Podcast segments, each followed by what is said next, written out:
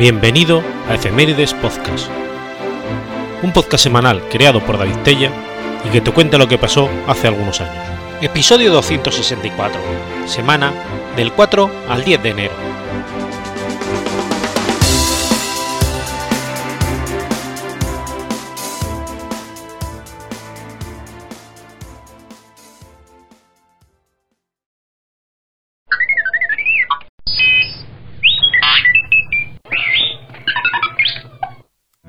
4 de enero de 1895. Muere Manuel Pavía.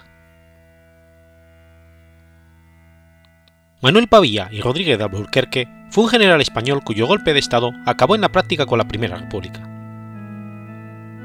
En el imaginario colectivo ha quedado que entró en el Congreso a lomos de su caballo, el caballo de Pavía.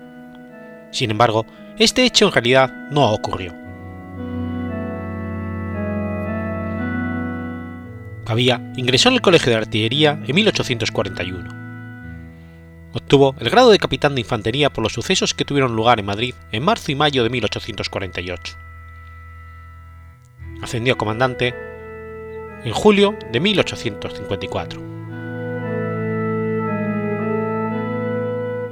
Siendo comandante de artillería, participó en la sublevación de Villarejo de Salvanés, al mando de Juan Prim, y tras el fracaso de dicho pronunciamiento militar, partió al exilio, regresando tras la Revolución de 1868 que destronó a Isabel II. Durante la Primera República combatió contra los carlistas en Navarra y contra los movimientos cantonales en Andalucía, siendo designado capitán general de Castilla la Nueva durante la presidencia del republicano unitario Emilio Castelar, un presidente con quien mantuvo una buena relación, dado que ambos compartían la idea de que España debía de solucionar sus problemas con orden, unidad y disciplina, si bien el mandatario consideraba que toda acción debía llevarse a cabo dentro de la legalidad y Pavía era conocido por su proclividad a dar un golpe militar si la legalidad no bastaba para llegar a ese fin. El 3 de enero de 1874, cuando Castelar perdió una moción de confianza y se procedía a la elección de un nuevo gobierno, a cuya presidencia aspiraba el centrista Eduardo Palanca, Pavía hizo llegar una nota al presidente de las Cortes, Nicolás Salmerón, ordenándole que, que desalojase el local. Los diputados no obedecieron la orden y permanecieron en sus asientos, aunque terminaron haciéndolo cuando una dotación de la Guardia Civil se presentó en el hemiciclo y los desalojó, disolviendo las Cortes y dando fin al régimen parlamentario republicano. Tras el golpe de Estado, había convocado a todos los partidos políticos, excepto cantonalistas y carlistas, para formar un gobierno de concentración nacional que daría el poder al general Serrano, comenzando así una dictadura republicana que culminaría con la restauración de la monarquía en la persona de Alfonso XII. El acto de Pavía ante las Cortes fue juzgado muy duramente por los partidarios del sistema parlamentario, el propio Castelar publicó al día siguiente de los hechos una protesta enérgica, que de todos modos no acalló los rumores de que el golpe de Estado había sido preparado con su convivencia. Tras disolver las Cortes Republicanas, Pavía comunicó lo sucedido a las autoridades civiles y militares y a los representantes de España en el extranjero, anunciando que el poder pasaría a los jefes de todos los partidos políticos, con excepción de carlistas y federales hizo entrega del poder en el Congreso a los representantes de los partidos y a los capitanes generales del ejército. Recomendó la instauración de una república unitaria y para evitar que se vieran coaccionados, los dejó solos para que resolvieran entre ellos. Los alfonsinos reclamaron el fin del régimen republicano. Castelar no quiso intervenir. Las intenciones de Pavía de que se formara un gobierno puramente militar tampoco prosperaron formándose un gabinete de constitucionalistas y radicales presidido por el duque de la Torre. El general Pavía dejó el mando en mayo de 1874, quedando en situación de cuartel. En julio fue nombrado general en jefe del ejército del centro. Aplicando su sistema de columnas volantes, consiguió una serie de victorias, si bien no pudo hacer honor a su promesa de acabar con el carlismo en 15 días. Fue destituido en septiembre por, haber contestado con dureza a algunos telegramas del ministro, y pasó nuevamente a situación de cuartel, situación en la que se encontraba al proclamarse Alfonso XII. El nuevo monarca le colmó de atenciones y con el apoyo del gobierno consiguió ser elegido diputado por Madrid en 1876, de manera que pudo defender personalmente en Cortes su actuación el 3 de enero de 1874. En aquellas Cortes se opuso al matrimonio de Alfonso XII con María de las Mercedes de Orleans y votó siempre en contra del gobierno. Fue nombrado senador vitalicio por Cánovas del Castillo en 1880.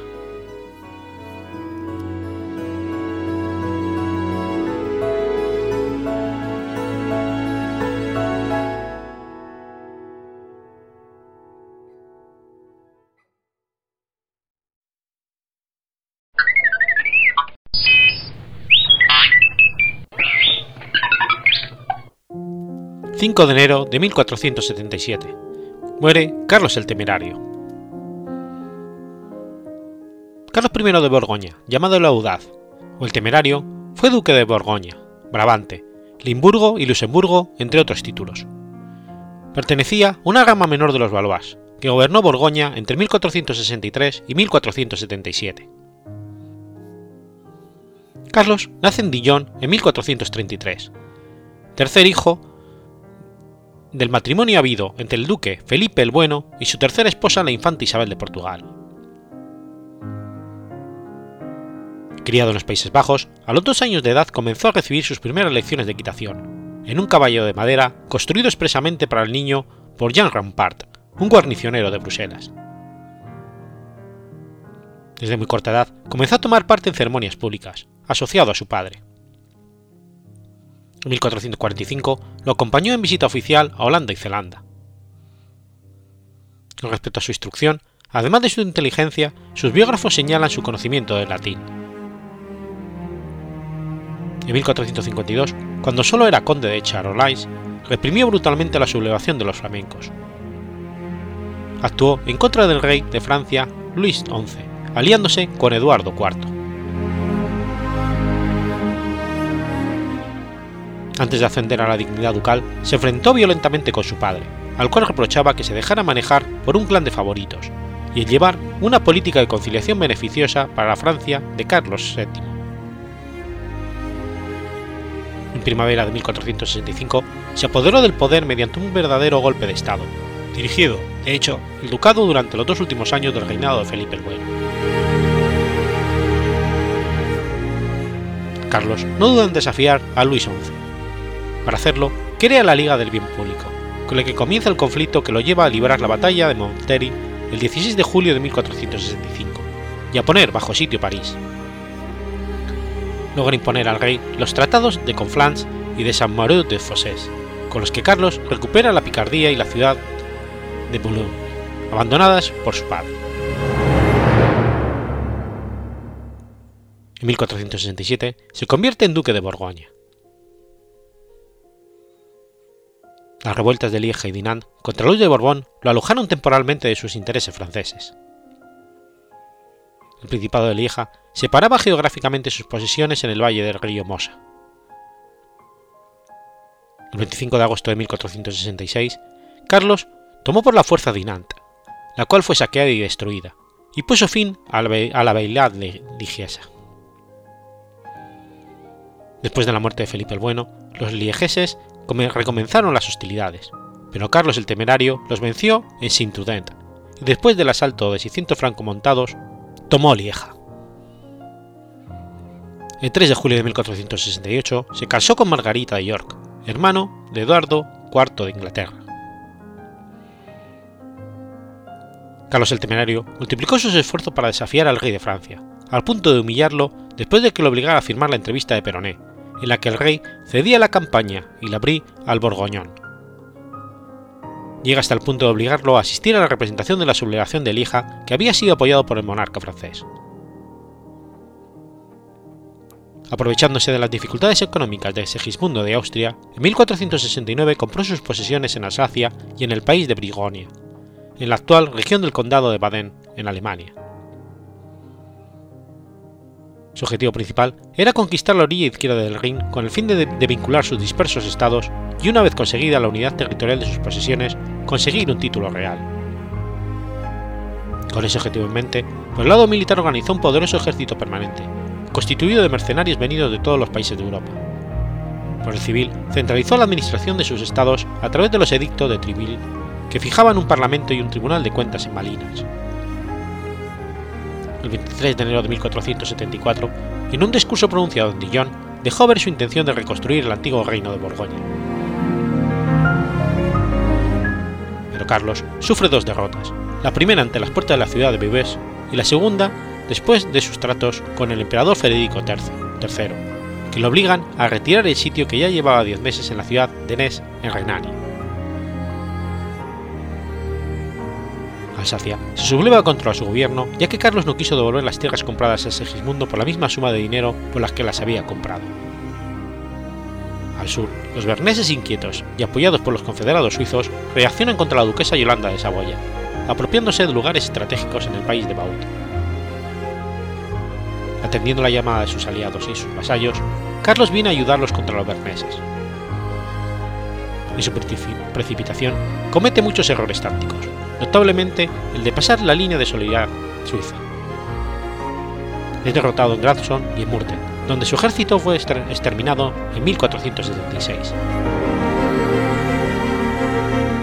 Aquí se produce un interesante punto de inflexión en la táctica militar de la Edad Media, dado que las erizadas picas de infantería o soldados a pie de los batallones suizos derrotan a los casi invencibles hombres de armas o caballería pesada de los aguerridos caballeros de Carlos de Borgoña, anticipando el advenimiento de la infantería como unidad táctica de combate, fundamental en la guerra a partir del siglo XVI en Europa, con los tercios españoles y regimientos alemanes.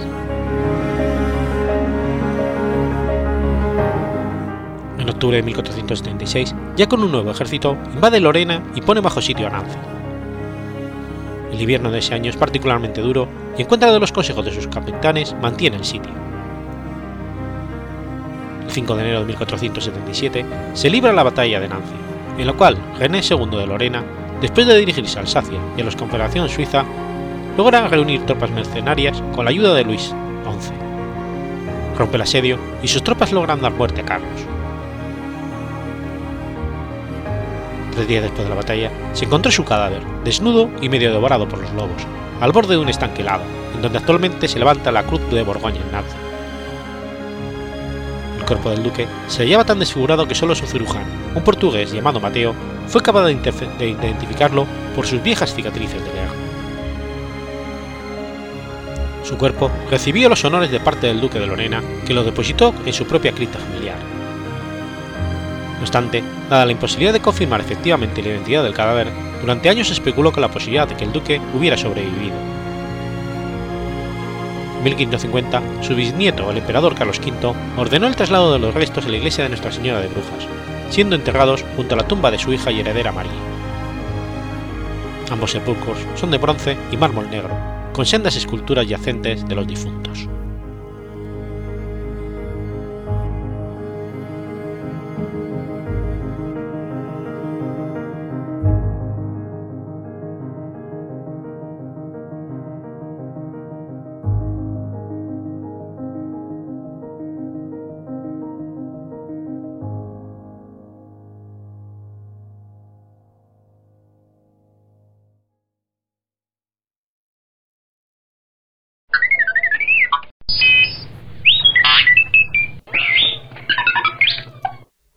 6 de enero de 1799.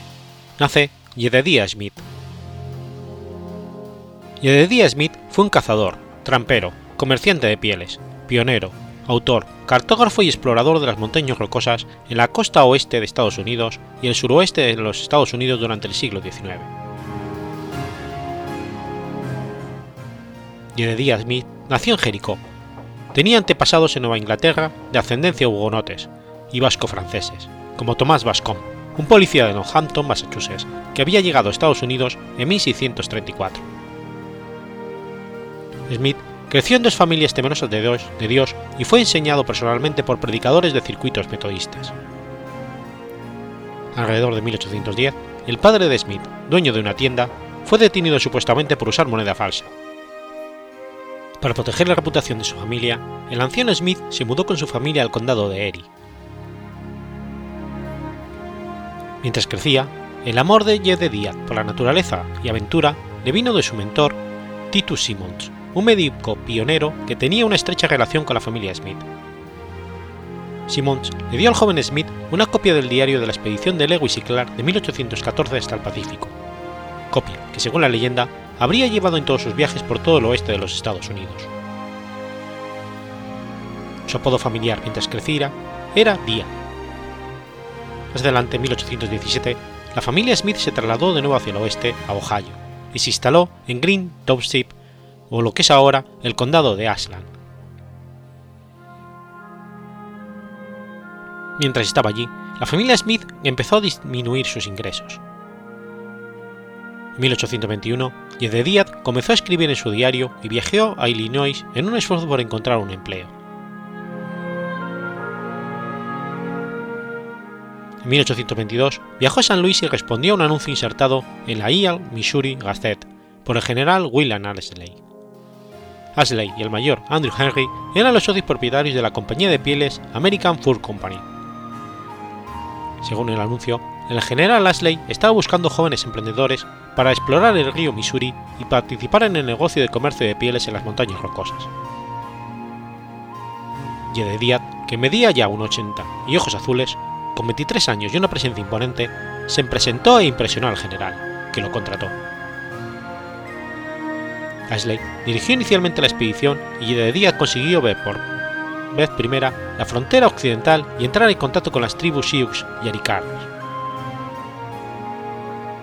Jedediah finalmente llegó a Fort Arikaras bajo el control del comandante Andrew Henry en las estribaciones de las montañas rocosas del río Yellowstone. En su primera expedición por el Missouri, Jedediah aprendió a trampear, atrapar castores y cazar búfalos. En 1822, el general Ashley ordenó a Smith que regresara aguas abajo por el Missouri hasta el río Grant. Cuando regresó Jedediah, los nativos aricaras, que eran cada vez más hostiles, atacaron y masacraron a 13 de los hombres de Ashley. Jedediah luchó valientemente, y los hombres que sobrevivieron, entre ellos el general Ashley, tomaron nota de la conducta de Jedediah durante la lucha. Ashley nombró a Smith como uno de sus capitanes. En 1823, siendo ya Jedediah uno de los líderes de los hombres de Ashley, tomó parte en una partida para atrapar castores y explorar las montañas rocosas al sur del río Yellowstone. El grupo pasó el resto del invierno de 1823 en el valle del río Wind. Al año siguiente, 1824, Smith lanzó una expedición exploratoria para encontrar una ruta apropiada a través de las montañas rocosas. Smith fue capaz de obtener información de los nativos Crown. Comunicándose con estos, uno de sus hombres hizo un mapa singular, y los Crow fueron capaces de indicarle la dirección hacia el paso sur. Jedediah y sus hombres cruzaron a través de este paso las montañas rocosas y lograron llegar hasta el río Green en lo que hoy es Utah. Desde 1824 al 25, Jedediah y sus hombres exploraron esa región de las montañas rocosas y trampearon en los ríos Green, Bear, Snake y Clash Fork y después regresaron. El 1 de julio de 1825, Smith se convirtió en socio de William Ashley. El otro socio de Ashley, Andrew Henry, se había retirado del comercio de pelis. El redescubrimiento del paso del sur de los indios Crown fue muy importante, ya que esa era la ruta más rápida y directa para llegar a las laderas occidentales de las montañas rocosas y entrar en California. Smith era a menudo reconocido por las importantes cicatrices faciales que tenía debidas a un ataque de un oso grizzly en el río Cheyenne. En 1824, mientras buscaba obtener de los Crown caballos de refresco y obtener direcciones para llegar al oeste, Jedediah fue acosado y atacado por un gran oso grizzly.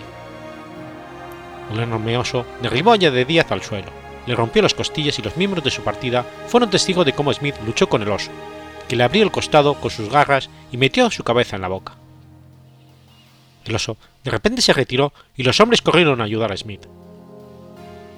Encontraron su cuero cabelludo y orejas casi arrancadas, pero convencieron a un amigo, Jim Clayman, para que se las cosiera, dándole instrucciones. Los tramperos le dieron agua, vendaron las costillas rotas y le limpiaron las heridas. Después de recuperarse de sus sangrantes heridas y costillas rotas, de Díaz se dejó el pelo largo para cubrir la gran cicatriz que iba de la ceja a la oreja.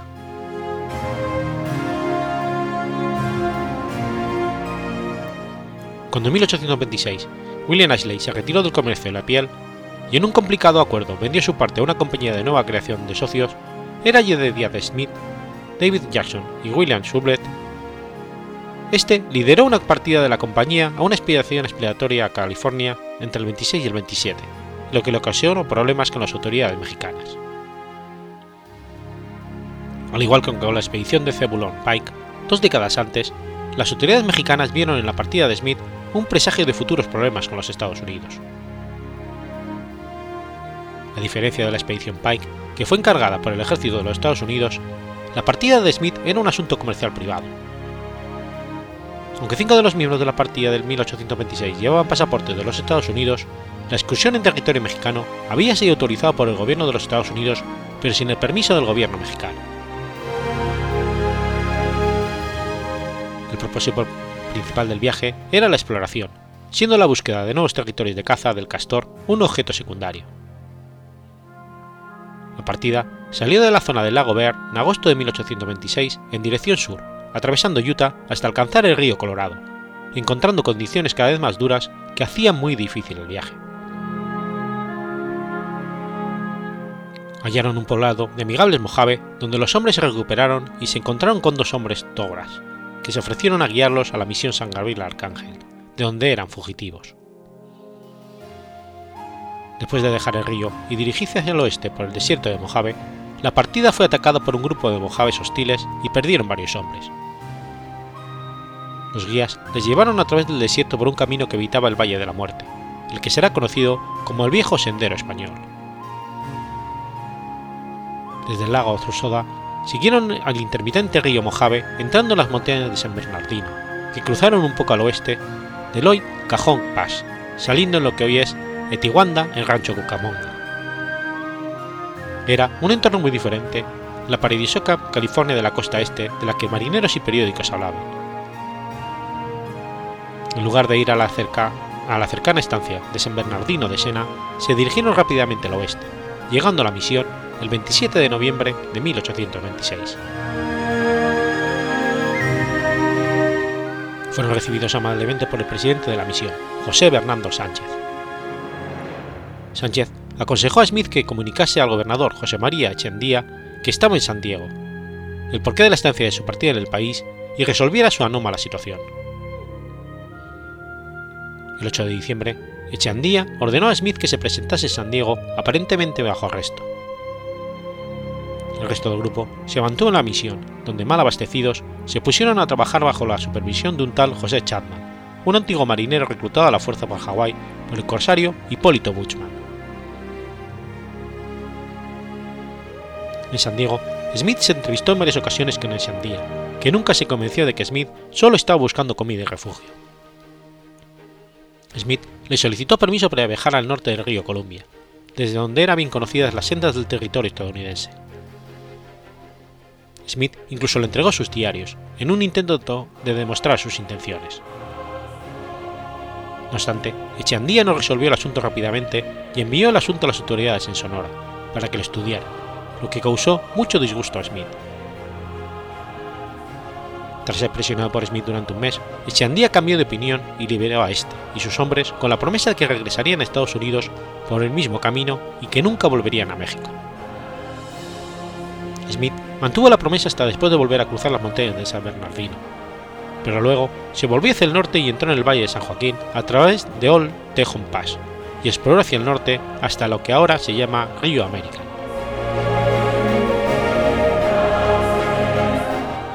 Finales de la primavera del 27, el grueso del grupo permaneció en el valle mientras Smith y dos hombres intentaban cruzar la Sierra Nevada, primero una vez en mayo sin éxito y otra vez en junio. El cruce del desierto fue de nuevo duro y murió uno de los compañeros de Smith, Robert Evans. Los otros dos finalmente llegaron al punto de reunión actual de los tramperos del río Pearl, en la frontera de lo que hoy son los estados de Idaho y Utah. Principios de mayo del 27, Smith y su partida habían acumulado más de 1.500 libras de pieles de castor. Conseguir llevar estas pieles al, al rendezvous de los tramperos de ese año, cerca de Green Salt Lake, fue sin duda un problema. Habían viajado 350 kilómetros al norte, en busca del mítico río Buenaventura, pero no encontraron ninguna brecha en la pared de la cordillera de Sierra Nevada. Remontando el cañón escarpado del río American, tuvieron que regresar debido a que la nieve era ya muy profunda. Si hubiesen completado su travesía más al norte, es posible que hubieran encontrado el lago Tahoe y el río Humboldt en Nevada, la ruta vital a través de la gran cuenca que posteriormente fue utilizada por los inmigrantes de California. Pero la fuerte nevada les obligó a tomar una decisión. Quería salvar sus caballos y sus hombres regresando al oeste por el valle central y el río Stanislaw y restableciendo su campamento allí. Peters Owen, un año y medio más tarde, descubrió la ruta natural de la cuenca del río Humboldt. Y de día, teniendo solo dos hombres y algunos caballos extra, comenzó su travesía épica de la Sierra Nevada un poco más al sur, pasando por el Evans Pass. Su plan era llegar al encuentro tan pronto como le fuera posible y regresar a California con una partida de tramperos con más hombres a finales de año. Después de cruzar la Sierra Nevada, Smith probablemente vio el lago Walker y continuó hacia el oeste cruzando el centro de Nevada.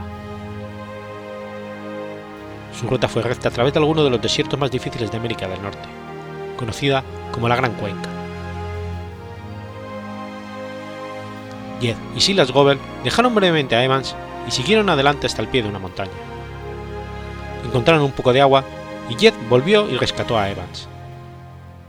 Finalmente los tres llegaron al Great Salt Lake, una hermosa vista que Smith llamaba mi casa de lo inhóspito. Los indios locales le dijeron que tramperos blancos se estaban reuniendo más al norte, en el pequeño lago. Los tres llegaron al rendezvous el 3 de julio. Los hombres de las montañas celebraron la llegada de Jed con una salva de cañón porque habían dado a Jed por muerto y su partida por perdida.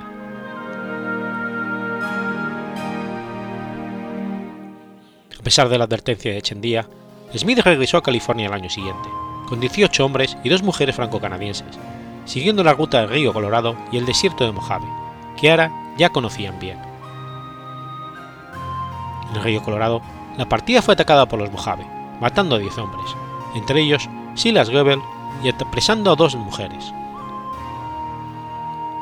Y de Díaz y los ocho supervivientes, uno gravemente herido en el combate, opusieron una resistencia desesperada en las orillas del Colorado, después de haber hecho una improvisada empalizada con brazadas de leña de los árboles. Rodeado de cientos de mojaves hostiles, de Díaz y sus hombres hicieron lanzas amarrando sus cuchillos de carnicero a largas pértigas. Cuando los indios comenzaron a acercarse, de Díaz ordenó a sus hombres que disparasen solo a los indios a su alcance. Los mojaves fueron muertos a tiros, mientras otro fue herido. Los mojaves restantes huyeron y Díaz y sus hombres se salvaron de ser masacrados. Díaz y sus hombres continuaron hasta entrar en California y llegar al valle de San Bernardino. Smith y los otros supervivientes fueron nuevamente bien recibidos en San Gabriel. La partida se trasladó al norte para reunirse con el grupo que se había quedado en el valle de San Joaquín. A diferencia de San Gabriel, fueron fríamente recibidos por los sacerdotes de la misión de San José, que ya habían recibido la advertencia de una renovada presencia de Smith en la zona. El gobernador Echendía, que estaba en ese momento en Monterrey, arrestó nuevamente a Smith, esta vez junto a sus hombres. Sin embargo, a pesar de la pérdida de confianza, el gobernador soltó una vez más a Smith con la misma promesa de abandonar la provincia de inmediato y no volver. Como antes, Smith y su partido se mantuvo en la caza de California en el Valle de Sacramento durante varios meses, antes de dirigirse hacia el norte por la costa del Pacífico para cruzar el río Columbia y regresar a su sede. de Díaz se convirtió en el primer explorador en llegar al territorio de Oregón por tierra, viajando por la costa de California. Sin embargo, su segundo encuentro con las autoridades, además de las externas penurias de sus partes con experiencia en ambos viajes, lo convenció de no volver jamás a California, y decidió que sus siguientes años dedicarse a la construcción de su compañía de pieles.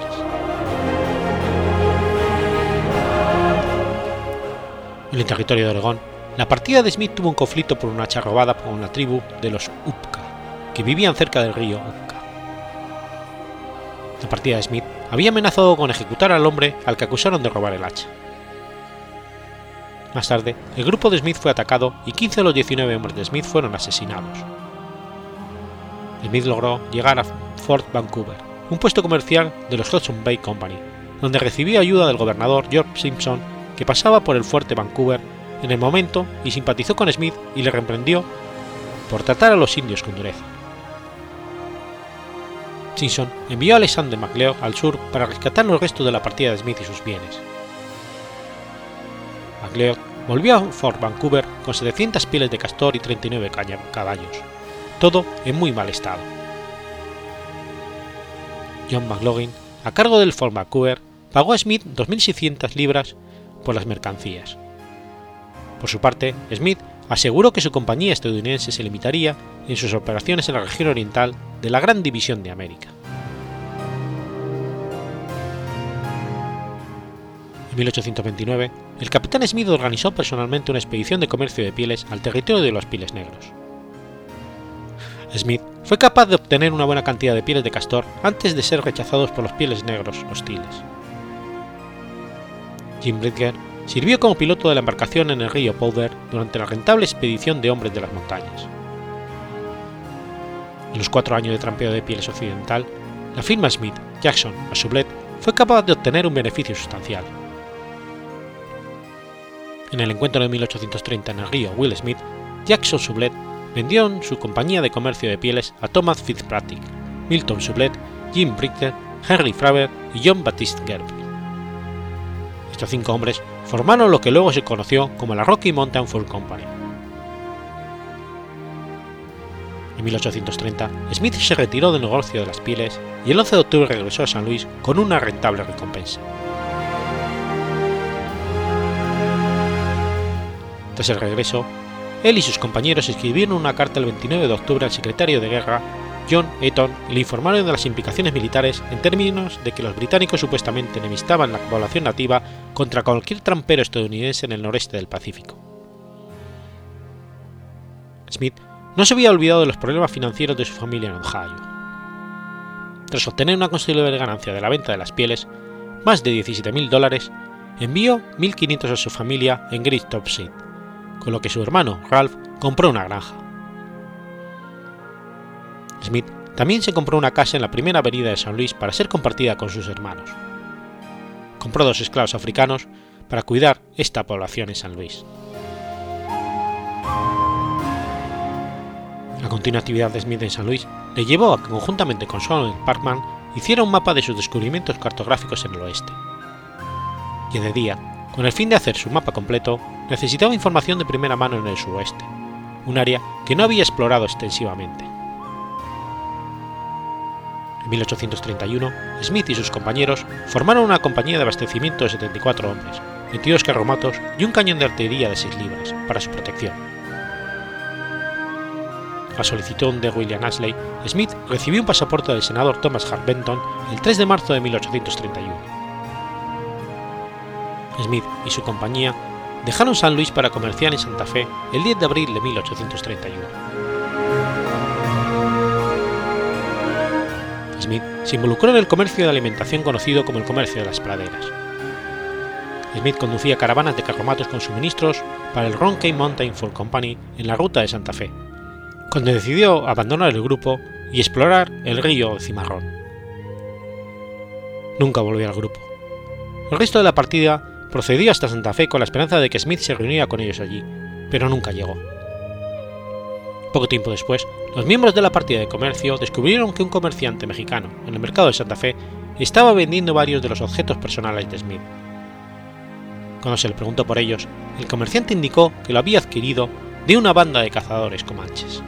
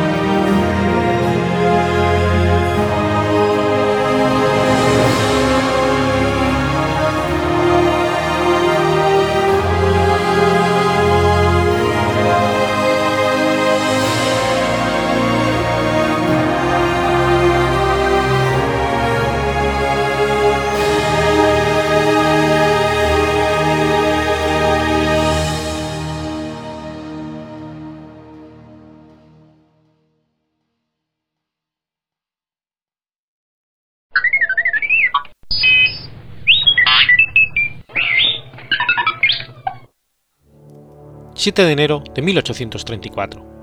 Nace Johann Philipp Reis. Johann Philipp Reis nació en Gelhausen, Alemania, hijo de un panadero. Fue científico autodidacta inventor y construyó, asociado con Alexander Graham Bell, un aparato con el cual se podía transmitir el sonido hasta una distancia de 100 metros. Llamaron a este invento teléfono. El teléfono de Reis fue un invento inspirado por un artículo en francés del año 1854 escrito por Charles Bourgeois sobre cómo crear dispositivos como el micrófono. Su primer trabajo con éxito se logró en octubre de 1861. En 1862, Reis mostró su teléfono a Wilhelm von Legat, inspector de la Compañía Real Prusiana de Telégrafos, el cual escribió una descripción del aparato. Una traducción de este relato fue obtenida por Thomas Edison en 1875 y fue utilizada en el desarrollo exitoso del micrófono de carbono de Edison. Edison reconoció su deuda con Reims en esta nota. El primer inventor del teléfono fue Johann Philipp Reis de Alemania. Solamente era un aparato articulador de notas musicales. La primera persona en presentar públicamente un teléfono para la transmisión del lenguaje articulado fue Alexander Graham Bell. El primer teléfono comercial práctico para la transmisión del lenguaje articulado fue inventado por mí mismo. Los teléfonos usados en todo el mundo son míos y de Bell. Mi aparato se utiliza para la transmisión, el de Bell se utiliza para la recepción. De todas formas, el teléfono de Reims no se limitaba solamente a emitir notas musicales. Reims también usó su teléfono para transmitir su frase El caballo no come ensalada de pepino.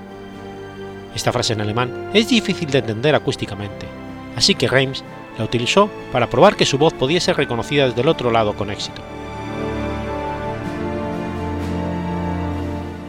El altavoz de Reims funcionaba por magnetostricción. En su primer receptor, Reis enrolló una bobina de cable alrededor de una aguja de hierro telar y apoyó la aguja contra el agujero de un violín.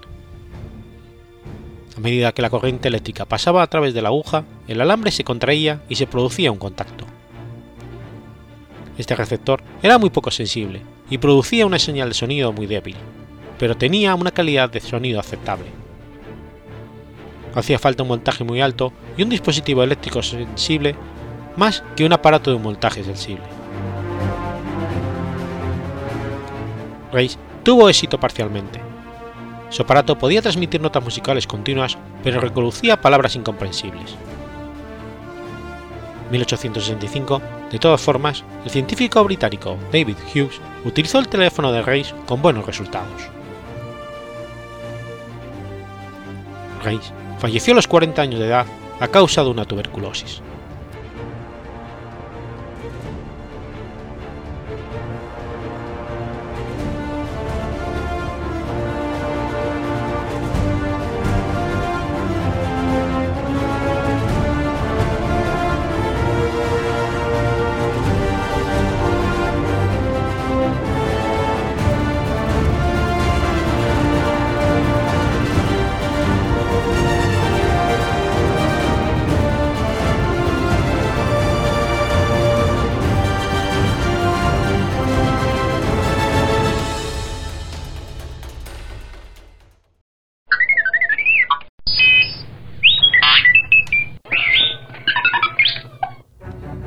8 de enero de 2011. Sucede el tiroteo de Tucson. El tiroteo de Tucson 2011 fue un ataque perpetrado en el estacionamiento de un supermercado Safeway en Casas Adobes, cerca de la localidad estadounidense de Tucson, en la cual murieron seis personas, entre ellas el juez federal John McCarthy Roll. El tiroteo ocurrió poco después de las 10 de la mañana, cuando el representante de Arizona, Gabriel Giffords, atendía una reunión llamada El Congreso en tu esquina, en un supermercado Safeway en Tucson. La primera llamada al 911 fue hecha a las 10.11. Un testigo afirmó haber escuchado entre 15 a 20 disparos. A su vez, se informó que Giffords había recibido un disparo en la cabeza. Mientras el juez federal John McCarthy Roll falleció en el tiroteo. En el tiroteo murieron seis personas, incluida una niña de 9 años. Al menos dos de las víctimas fueron transportadas al Northwestern Medical Center, según informó la CNN.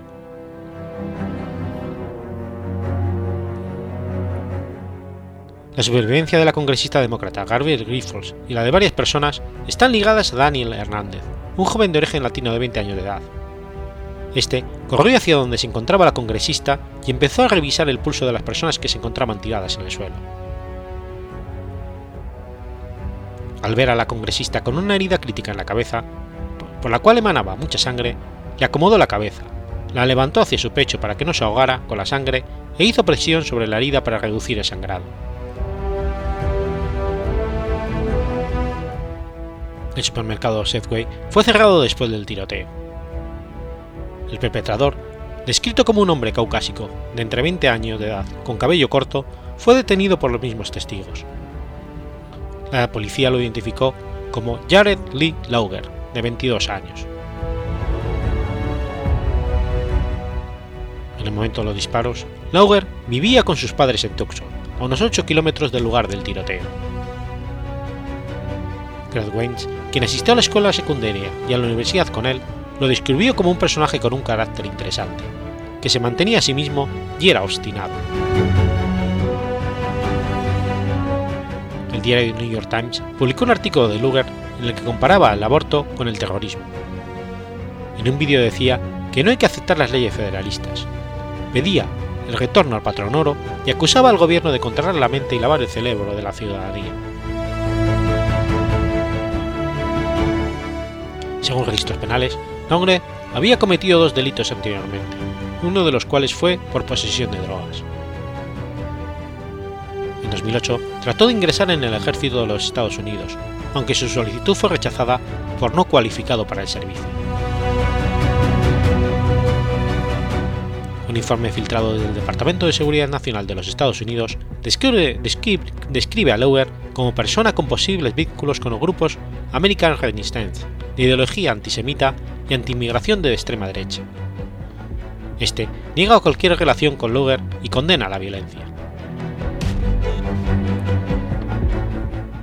Luger se encuentra detenido en la Penitenciaría Federal de Phoenix, en prisión preventiva. Ha sido acusado por una corte federal de un cargo de intento de asesinato de un miembro de Congreso, dos cargos de asesinato de un empleado federal y dos cargos de intento de asesinato de un empleado federal. Fiscales que representan al estado de Arizona han anunciado su intención de presentar cargos de asesinato e intento de homicidio en el nombre de las víctimas que no eran empleados federales. Seis personas murieron en el ataque. Todos, menos Christiana Taylor Green, murieron en el lugar del tiroteo. Christina Taylor Green, de 9 años, estaba en el acto acompañada de un vecino, y murió en el Centro Médico Universitario. Como nació el 11 de septiembre de 2001, había aparecido en el libro de Rostros de la Esperanza, los, bebés que nacieron el 9 de septiembre. Era hija del explorador John Green y de Roxana Green, hija de Dallas Green, y prima segunda de la actriz Sophia Bush. Estaba en tercer grado y había sido recientemente elegida miembro del Consejo de Estudiantes en la escuela primaria de Mesa Verde.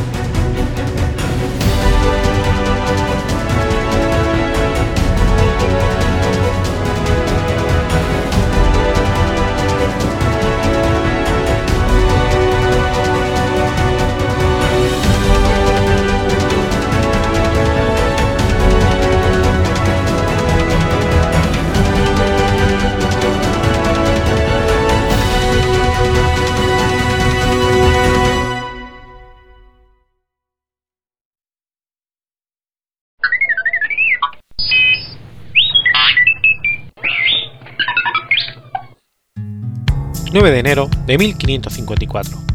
Nace Gregorio XV. Gregorio XV fue el papa número 234 de la Iglesia Católica entre 1621 y 1623. Nacido como Alessandro Ludovisi en el seno de una familia noble, estudió humanidades y filosofía con los jesuitas en el Colegio Romano de Roma y jurisprudencia y leyes en la Universidad de Bolonia. Tras doctorarse, fue nombrado por Gregorio XIII juez del Capitolio y ya, bajo el pontificado de Clemente VIII, miembro del Tribunal de la Rota. En 1612, Paulo V le nombra arzobispo de Bolonia y lo envía en 1616 como legado pontificio del Ducado de Saboya con la misión de mediar entre el duque de Carlos Manuel I y el rey español Felipe III en su enfrentamiento por el ducado de Montferrat. Ese mismo año es nombrado cardenal presbítero de Santa María Transportina y regresa a su ciudad natal, donde permanecerá hasta que en 1621 vuelva a Roma para participar en el conclave que habría de elegir el sucesor de Paulo V. En dicho conclave fue elegido como nuevo papa gracias a la influencia del cardenal Borghese y está considerado como último pontífice en ser electo por aclamación. Su avanzada edad, 67 años, y su delicado estado de salud hicieron que se apoyase para gobernar la Iglesia en su joven sobrino Ludovico Ludovisi, a quien otorgó el capelo cardenalicio cuando solo habían transcurrido tres días desde su elección. Ese mismo día nombró a su hermano Horacio al frente de la Armada Papal.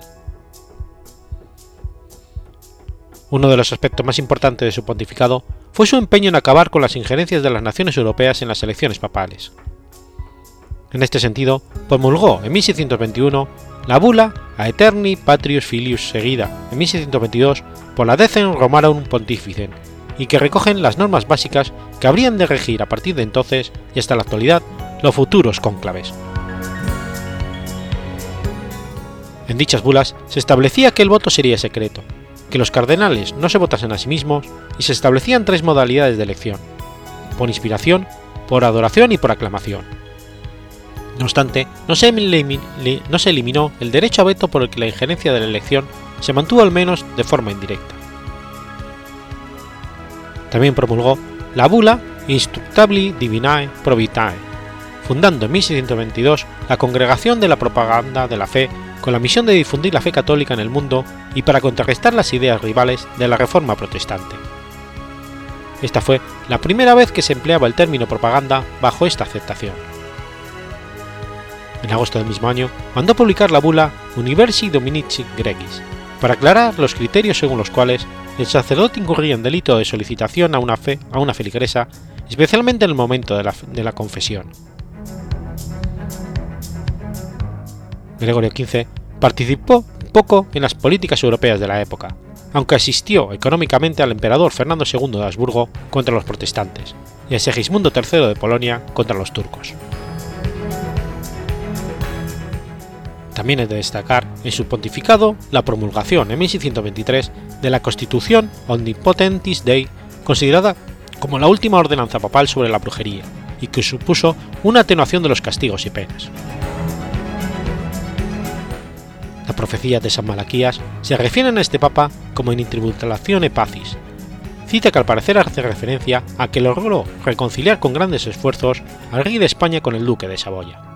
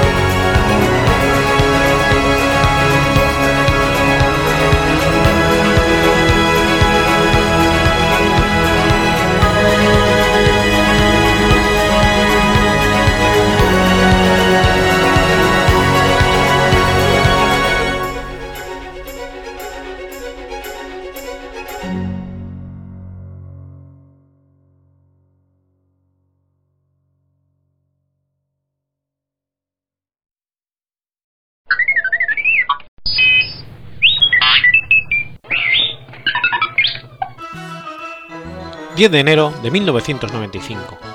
Muere Gaby Aragón.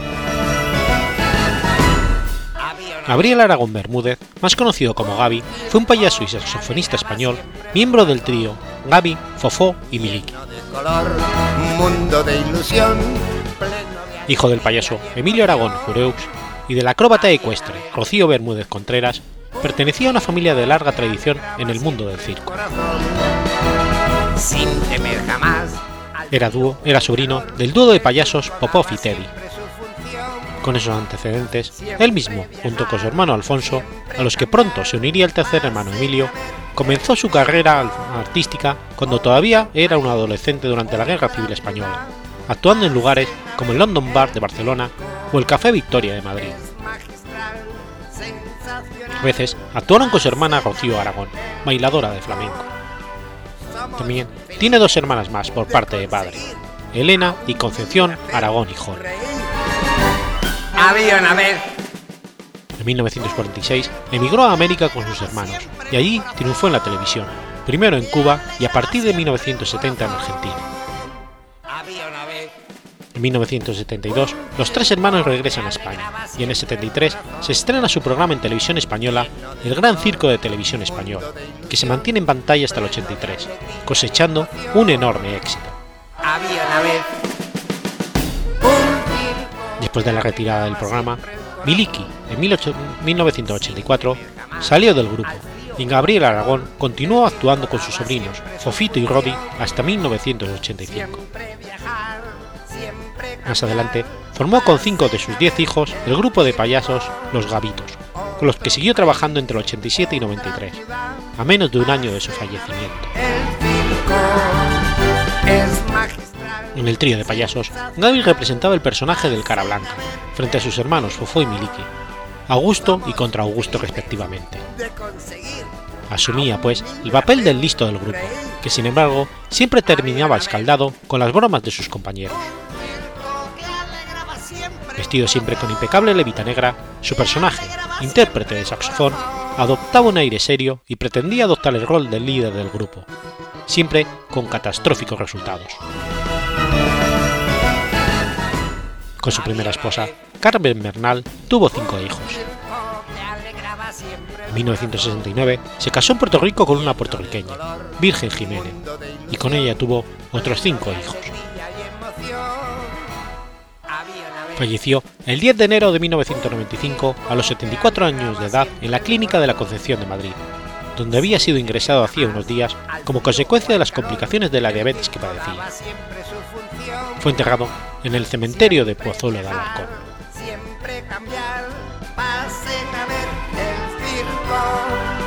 Otro país, otra ciudad, pasen a ver el circo es magistral, sensacional. Pasen a ver el circo. Somos felices de conseguir a un niño hacer reír. Había una vez un circo que alegraba siempre el corazón, que alegraba siempre el corazón. Había una vez un circo que alegraba siempre el corazón. Lleno de color, mundo de ilusión, pleno de alegría y emoción. Había una vez un circo que alegraba siempre el corazón. Sin temer jamás al frío o al calor, el circo daba siempre su función Siempre viajar, siempre cambiar, pasen a ver el circo. Otro país, otra ciudad, pasen a ver el circo. Es magistral, sensacional, pasen a ver el circo. Somos felices de conseguir a un niño hacer reír había una vez un circo que alegraba siempre el corazón, que alegraba siempre el corazón.